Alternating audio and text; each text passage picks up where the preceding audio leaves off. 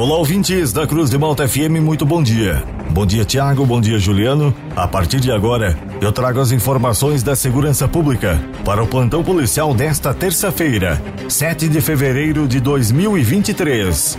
E esses são alguns destaques da edição de hoje. Foragido do Paraná é preso por diversos roubos em farmácias. Ele possui 11 condenações. Suspeito de cometer dois assaltos e três furtos, tem mais de 90 passagens policiais.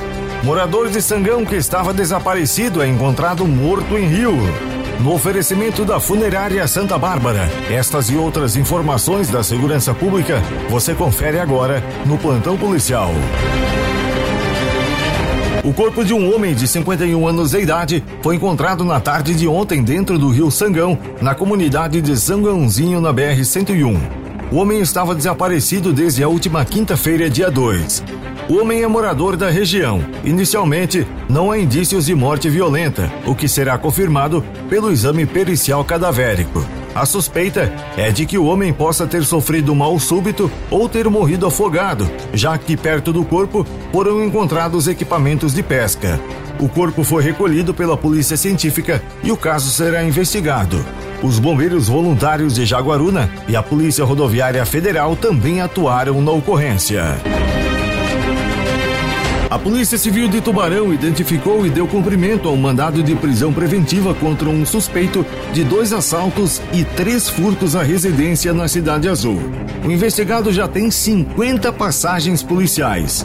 O cidadão já estava recluso no presídio regional de Tubarão e, portanto, ele permanece detido à disposição do Poder Judiciário. No início de janeiro, a DIC de Tubarão tomou conhecimento de que um indivíduo realizou assaltos a residências em Tubarão e, com os veículos roubados, realizou furtos a outras residências, dinâmica que se repetiu por várias ocasiões. No dia 3 de janeiro, no início da manhã, o sujeito tentava arrombar uma casa quando foi surpreendido por uma vizinha, momento este em que tentou sufocá-la e agredi-la. Mais tarde, o meliante retornou à casa e consumou o furto, inclusive de um veículo pertencente à mulher. Com esse veículo, poucos minutos depois, o autor realizou outros dois furtos a residências no bairro Sertão dos Correias. Já no dia 10 de janeiro, este mesmo indivíduo ingressou numa residência situada no bairro Deon e, ao encontrar a jovem que morava no local, a ameaçou dizendo que estava armado e, caso ela gritasse, daria um tiro em sua cabeça. Em seguida, trancou a jovem no quarto e roubou o veículo pertencente a seu namorado. Com esse carro, o investigado realizou mais um furto a uma residência situada no bairro São Cristóvão. Após a coleta de provas, foi instaurado um inquérito policial e pedida a prisão preventiva do investigado. Porém, durante a instrução do inquérito, o meliante acabou sendo preso em flagrante por dois furtos de veículos, tendo sua prisão em flagrante convertida em prisão preventiva. Também 50 passagens policiais, gente boa, cidadão, currículo curto.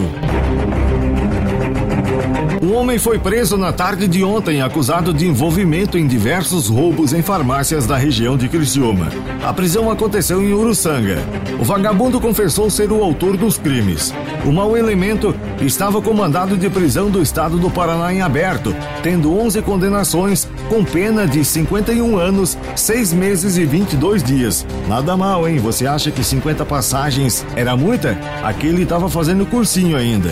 A Polícia Militar de Uruçanga, que estava em rondas pela área central da cidade, quando avistou o homem.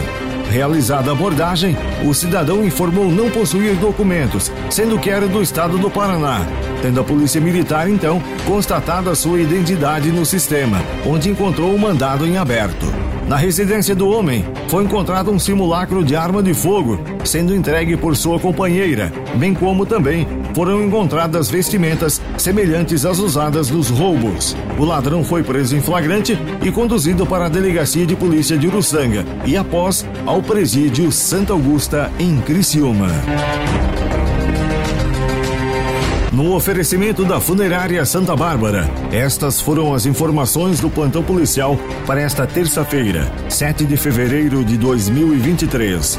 Nas horas mais difíceis da vida, a Funerária Santa Bárbara estende a sua mão amiga e mostra todo o seu profissionalismo e respeito com a sua dor. Funerária Santa Bárbara.